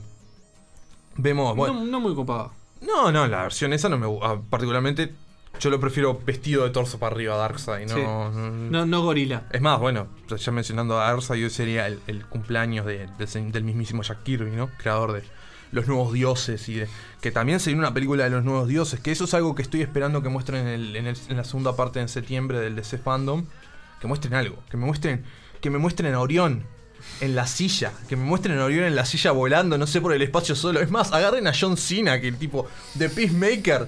Que tiene. Vos, no me digas que no lo viste a John Cena con ese casco. Sí, pensé que era Orión. Vos, pero no pensé que era Orión, no. Vos, John, ¿vos ¿te animás a hacer otro personaje ya que estás? Tipo, Claro. tenés que subirte a esto. A esta plataforma. Aparte le quedan bien los colores. Claro, boludo. Le John- quedan muy bien. New Gods. John Cena como, como Ori- O- Orión. Y lo haces totalmente. Cuatro líneas que tenga en la película. Sí. All Father. y que se cuente con Darkseid y después ya está. Ah, estaría muy bien. Este. Pero bueno. eh, Van a ser cuatro partes de una hora el Snyder Cut. Eso es algo que tipo también es como que estás, quedas así re la manija. Va, eh, pero va, va a estar. Yo creo que va a estar bueno y ta, va, va a terminar finalmente un ciclo de, de- oscuridad alrededor de todo esto. Que va a estar, eh, que estar genial. Y además me gusta mucho el final del tráiler que tipo le dan la última. La última. la última línea del, del tráiler se la dan a Affleck. Como diciendo, ah. Porque dice, no, pasa que este tipo es resalado. Sí, pero no, no nos enfrentó a todos nosotros juntos. Tipo, digo, acá, eh, ese. Faltaba el bombo ahí Sí, atrás. sí. Alfred con el bombo, faltaba. Rompan todo. Este, y bueno, ya que estamos hablando de Affleck, Affleck también se tiró la bomba, tipo antes creo de que fuera el evento, de que Affleck vuelve a portar el manto por Pero, una... pero no solo él. No, sino también el mismísimo señor Michael Keaton. O sea, Y ahí todos los fanáticos de Batman dijeron, ¿qué? ¿Cómo? o sea, falta que traigan a Jack Nicholson con una bolsa de merca y digan, bueno, vamos a hacer una buena película, muchachos. Este, eh, y bueno, porque ¿qué pasa? Ba- Affleck y Keaton van a aparecer interpretando a sus Batmanes en su en la película de Flash, que todo daría a entender ¿Qué sería Flashpoint? que sería? Flashpoint. Lo cual es bueno. Y por otro lado es una cagada porque es tipo, vos Flashpoint es imposible de capaz de interpretarse en una película. Sí. Es- o sea, Y la película mismo- animada dentro de todo abarca más o menos las cosas. Sí, el tema es que sería el, el mismo problema que sigue teniendo DC que lo sigue repitiendo. ¿está? El Claro. querer hacer todo en una sola película. Fue el problema que tuvo con, Con Justice con League. Justice League. Fue la cagada de Batman vs Superman de que agregaron demasiadas cosas que no Sí, eran sí. necesarias para hacer un resumen de película. Este, y bueno, está eso Mm. en sí. O sea, de, de esta película de Flash se, solamente se mostraron eh, concept arts. Y bueno, se vio a, a Barry, a Ezra Miller con su traje de Flash, que aparentemente va a tener un traje nuevo. Pero a la misma vez está como él está de, de- de cuclillas y de atrás está Michael Keaton con los puños levantados. onda. Además es el Michael Keaton joven. Obviamente es un concept. Claro. Y Michael Keaton, no sé si se va a volver a poner el traje. Eso es, eso es el- A mí, en realidad, una cosa que yo me entré con la duda y dije, está, capaz que interpreta a Thomas Wayne. Y después, no, va a ser Batman. Va a ser, no, va a ser Bruce Wayne, sí. Por Entonces, eso. Yo le, yo le doy el busito gris, el saco y le pongo un perro negro al lado y tipo. Ah, lo que puede llegar a eso de Batman of the Ah, Future. Qué bueno. Me gusta, me re gusta. Aparte, ya está quedando para Batman of the Future. Claro. Se están Y- perdiendo un personaje ahí que si no lo, no lo desarrollan, se lo sopla Marvel. Marvel agarra a Keaton, le pone un No, contrato de algo A y se ver, lo pero mata. Keaton ya estuvo en el umbral, porque Keaton interpretó a Buitre, Buitre, sí. en Spider-Man. Sí, pero no tiene ningún contrato exclusivo. No, porque es con Sony además la cosa. Entonces es tipo, él puede cruzar los dos umbrales y no tiene problema. O sea, hasta en eso está ensalado Michael Keaton que dice, ah, me puedo llenar de dinero de los lados y nadie me puede decir nada, giles. tipo, Este, pero. Bueno, y resumiendo, para terminar, porque está Suiza Squad no lo vamos a poder mencionar muy por arriba, algo de John Cena mencionamos, está el video. Lo que James Gunn está todo loco, tiene un- eso, está- yo nunca vi a James Gunn tan loco y con tantos personajes. Está desatado. James Gunn fue desatado. Unleash de James Gunn. Está Peter Capaldi, O sea, está, ya. Aparte, James Gunn llenándose la boca diciendo, no, este es el proyecto más ambicioso. Es como tipo, Marvel, comela, me echaron, comela. Sí, sí. Y un detalle de la de, de Suicide Squad, finalmente Harley tiene un traje que me gusta. Porque yo entiendo que Margot Robbie tiene que lucirse con sus atuendos, pero es el traje del Arkham. O sea, es como que le dieron el traje del Arkham City finalmente a Harley y está, está, bastante bueno. Bueno, y para terminar el final, bueno, Matt Reeves apareció y dijo, bueno, acá tienen el teaser de Batman, donde vemos a un Jeffrey Wright interpretando a un James Gordon, que vos decís, vos no puede ser. Y una cosa que me encanta del trailer es que te muestran a Gordon interactuando con Batman y está la cana alrededor. No es, me hago el misterioso, solamente te Claro. veo. Es tipo, ya está incorporado. Y aparte Es que tipo- están jodiendo todos con que va a ser Además, el cuando ves- Batman detective. Claro, ves el primer cuadro de Pattison eh, entrando con el traje y vos decís, vos no puede ser. Lo dejaron bárbaro en el traje, tipo. Y, y ta, después ves un montón de cosas que todavía no tienen sentido. Vemos a, a un acertijo, por decirlo en cierto modo, dejando cosas para que. Hay pistas. Claro. Creemos que se les articula. Creemos no. Después está la hija de, de Zoe Kravitz haciendo de, de, de- de Selina Kyle en típica escena entrando a robar una caja fuerte. Eh, vemos un Una, jo- Batimóvil. una joven en realidad, Sí, Selina Kyle. Vemos un, un Batimóvil furioso. Vemos un Colin Farrell irreconocible como Mm. Oswald Cobblepot, que eso va a estar buenísimo también. Y, ta, y, el- y la parte. No le- mucha gente no le tiene fe. Y hasta dentro de nuestro círculo de amigos Y no no, le tiene fe. porque pe- pensamos que lo iban a dejar como a Grindelwald, pero con un, con un monóculo y flaquito. Hmm. Claro. No, nunca pensé que le iban a meter una prótesis de cara, básicamente. Y bueno, el- el- lo maravilloso del trailer es cuando el, el- el pandillero le dice, ah, ¿y vos quién sos? Lo surte, lo surte. Sí, eso es el Batman que queremos. Yo soy la venganza, Gil. Sí. Lo único que no que me quedé con ganas de ver es Andy Serkis haciendo de Alfred, porque Reeves dice que se basa mucho en Earth One y en Batman Ego, que es una historia aparte dibujada por Darwin Cook, que se las recomiendo, pero en, en Earth One Alfred, Alfred es el Alfred que volvió de la guerra con, con una pierna pro Ah, ¿es el que renguea? el de la prótesis, ahí va. Y, y- y no es tan jocoso capaz que como el de Jeremy Irons o como el de Michael Caine. Es más, a los bife. Claro. Entonces tengo ganas de, de ver cómo, cómo va a ser el Alfred de, de, de Y, una tónica general mucho más depresiva, con Sí, un sí. tema de Something in the Way de Nirvana de fondo También. sonando bien depre Sí. Y, y muy oscuro todo. Sí. Eh, Y bueno, creo que nos vamos, nos vamos a ir a la pausa con ese, con ese temazo del teaser. Yo No. tengo que decir algo nomás que quedó de Sí. internet. El Venganzas. el Venganzas. El, el Venganzas. Esperando a, a su cruce con el Bromas. No, y no, con el Pistas con en el esta Pistas. película. Con el Pistas en esta película. Pero bueno, ahora sí, vamos a una tanda y enseguida volvemos más. Guau.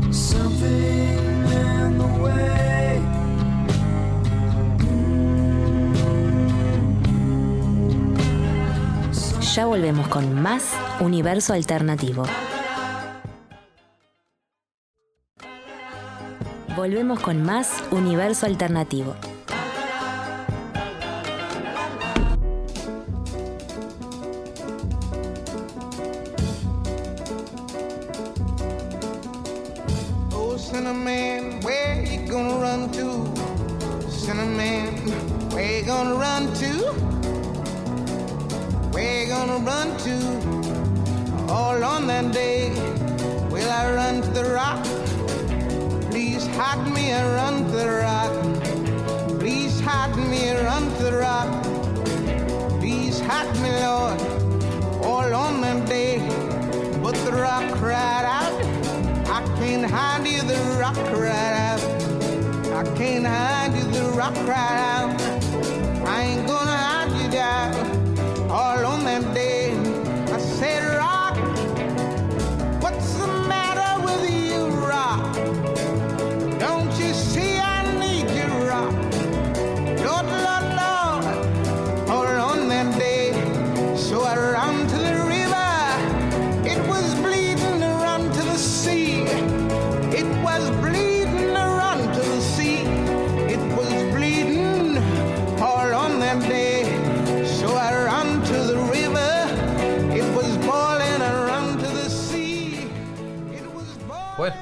Bienvenidos a este cuarto y último bloque de Universo Alternativo, donde vamos a estar hablando de una serie que está fresquita, está saliendo. Que Tarde estamos, porque en realidad ya vamos por el segundo bloque. De Bu- segunda, segundo perdón, episodio, segundo episodio. Cuarto bloque. Es raro decir cuarto bloque, ¿no? Sí, es, es- todavía, es todavía es raro. Eh, bueno, y vamos a estar hablando un poco de lo que es Lovecraft County, que es el- esta nueva serie de HBO que está basada, inspirada en el universo de nuestro querido HP Lovecraft. Sí, está basado en la novela de Matt Roof, pero que justamente en realidad está construida Claro. con los elementos de, de- de Lovecraft como si fueran elementos. O sea, Lovecraft es una ficción que puede ser real. Claro, eso es lo que me llamó tota- mu- muchísimo la atención, que te dan a entender, Lovecraft existió, creó los mitos, los escribió, pero a la misma vez todo lo que escribió puede ser o no real.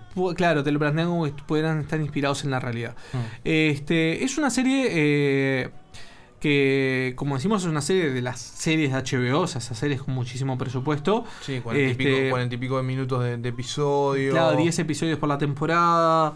Este, es como la serie, es la, la apuesta que tiene este HBO en este momento. Sí, al no, al no tener que seguir gastando plata en Juego de Tronos, finalmente puede, puede dedicarse un poco a, a poner plata en otras cosas. Y digamos que de todos los productores, la estrellita, o al menos el que está hablando todo el mundo, es J.J. Abrams, que obviamente es ultra conocido. ¿tá?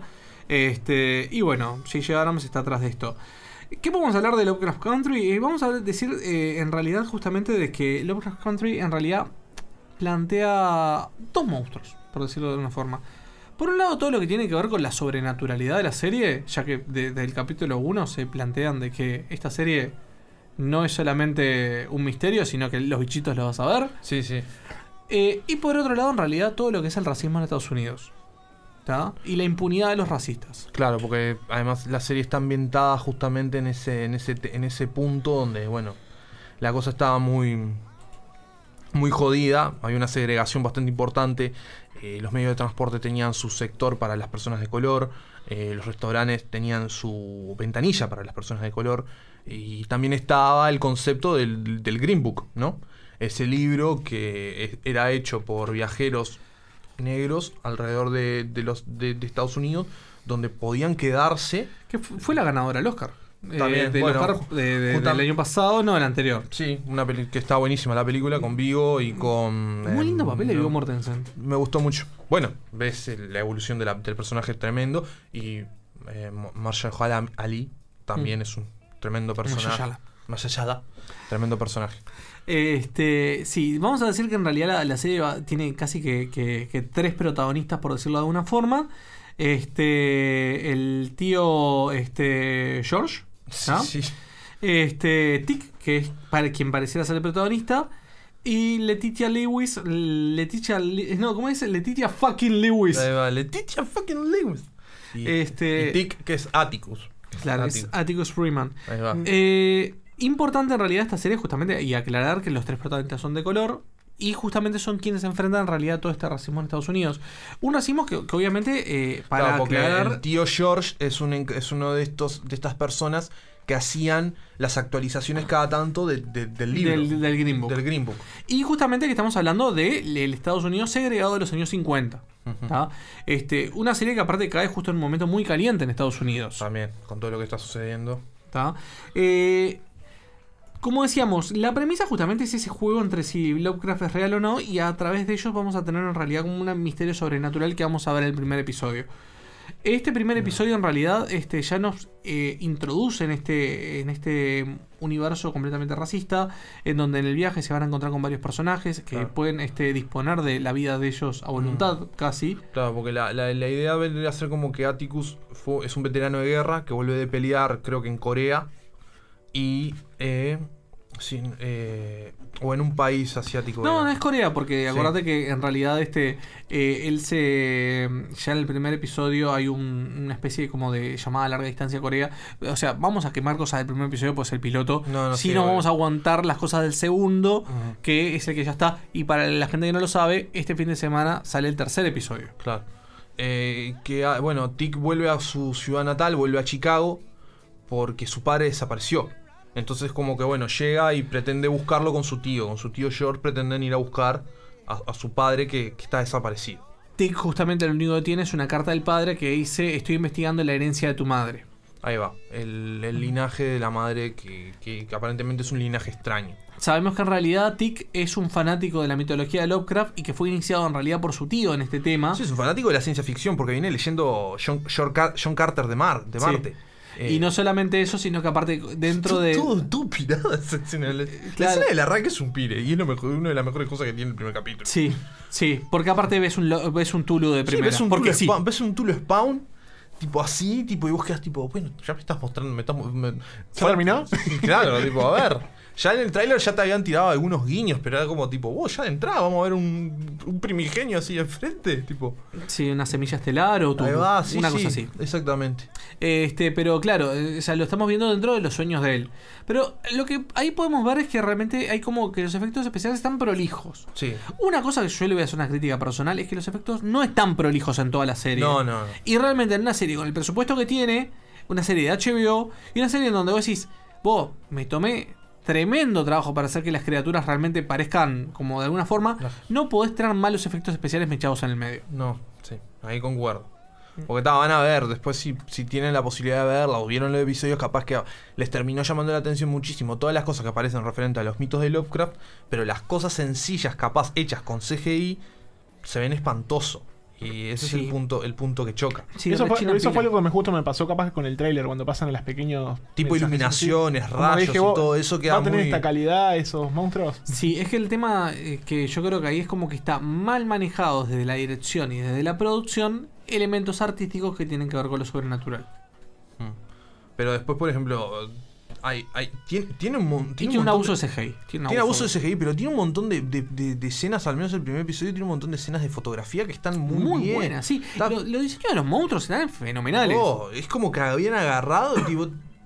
Porque está, uno, uno que ha aprendido con los años es que cuando quieren agarrar algo, como por ejemplo la franquicia, el mundo de Lovecraft, es algo muy complicado de hacer, es algo muy complicado de, de- de llevar. Nunca van a llegar al color que cayó del cielo. No. No. te lo digo por la actuación justamente. Claro.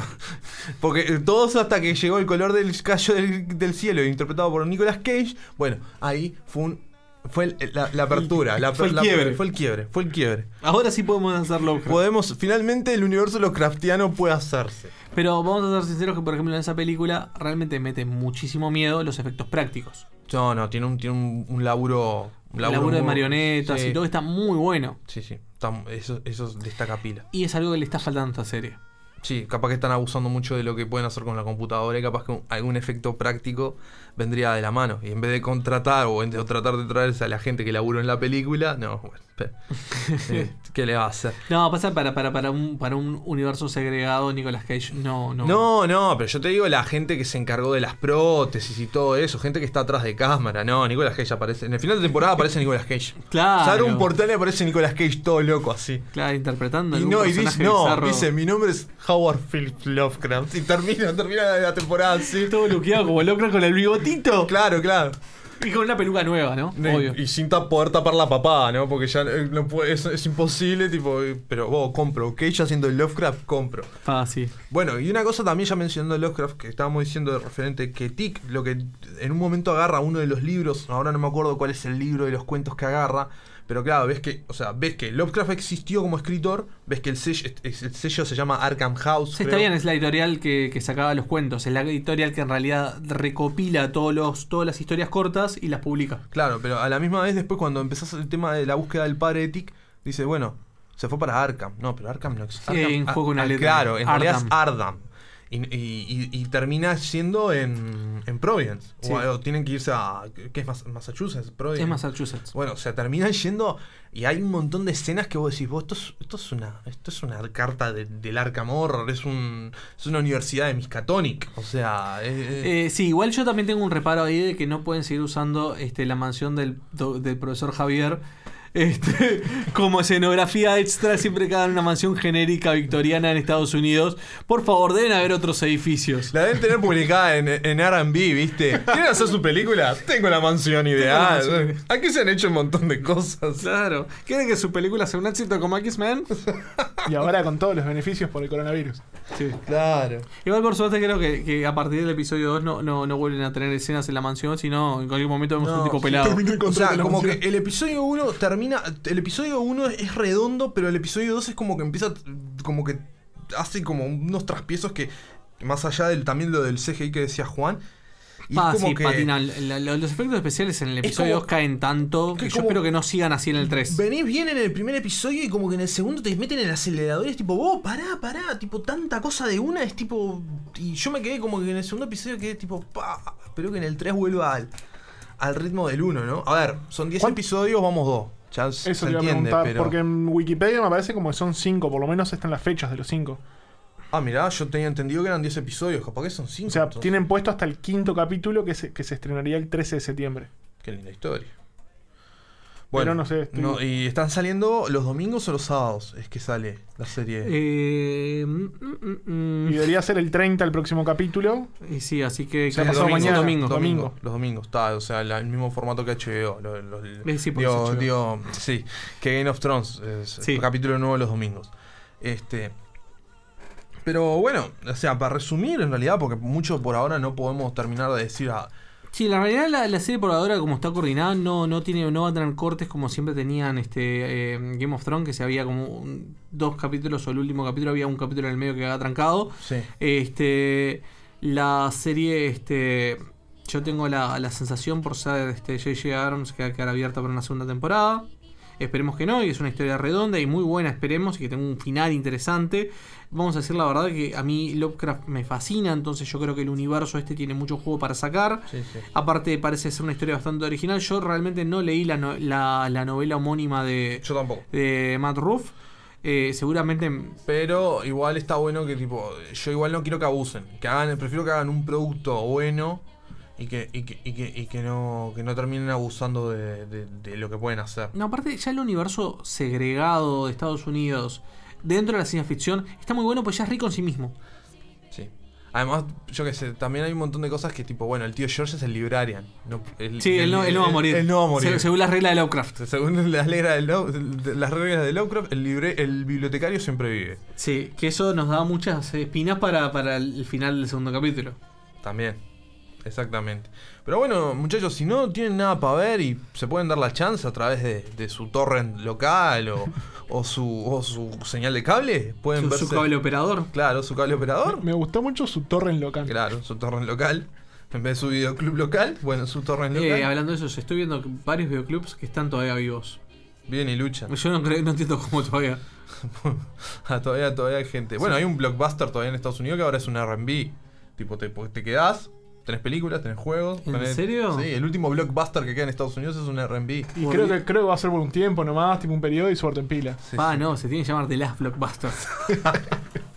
Ya hacer un juego de eso. Está para hacer una película con eso también. The sí. Last Blockbuster. Claro. Y encontrás películas que pensaste que, que- que habían dejado de- que habían desaparecido de la faz de la Tierra Es más, ahí. Nicolas Cage es el dueño del blockbuster y tiene, tiene un arma, tiene un rifle.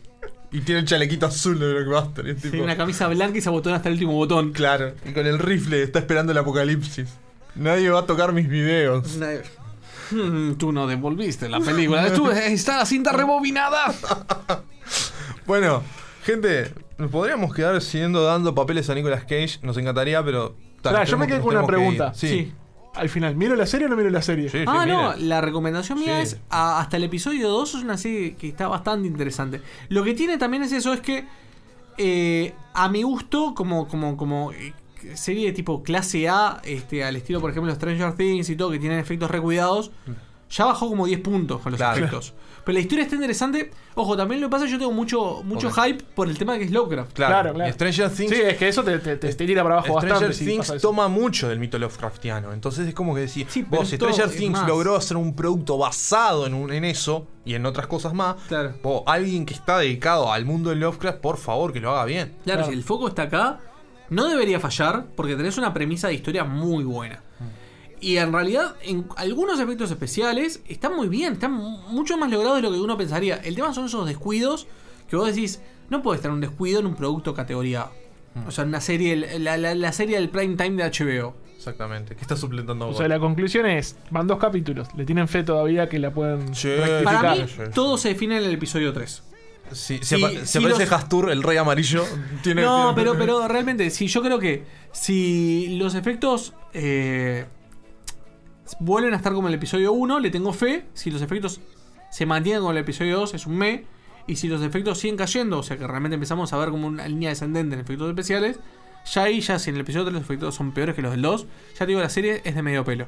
Aunque tenga un buen argumento, pero una serie de ciencia ficción con elementos sobrenaturales así tan evidentes como en esto, pues no es una cosa que le evita, no, aparece un monstruo, ¿me entendés? Claro. Entonces, cuando es tan evidente, si vos empezás a ver descuidos en los efectos especiales, pa, los descuidos que pueden haber en el guion, en el argumento, Sí. el desarrollo de personaje. Empieza a pinchar.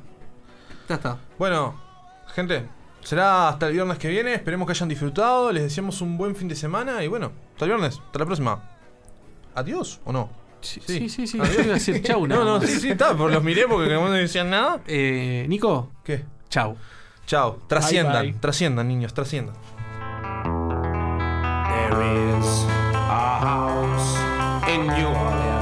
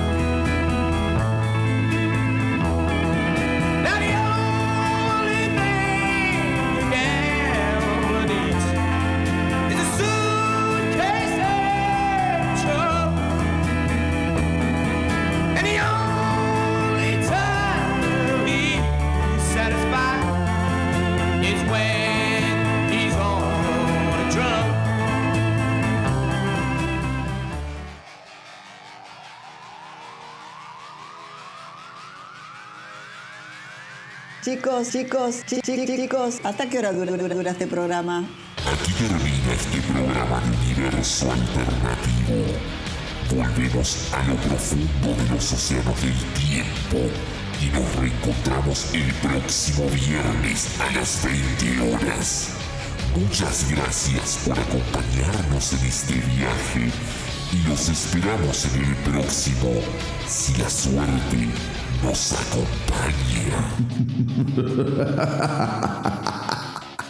No se peleen, señores, no discutan porque la vida es corta y vale la pena ser vivida. Y recuerden, lo que no es puede llegar a ser. Como te ven, te tratan. Y si te ven mal, te maltratan. Y si te ven bien, te contratan.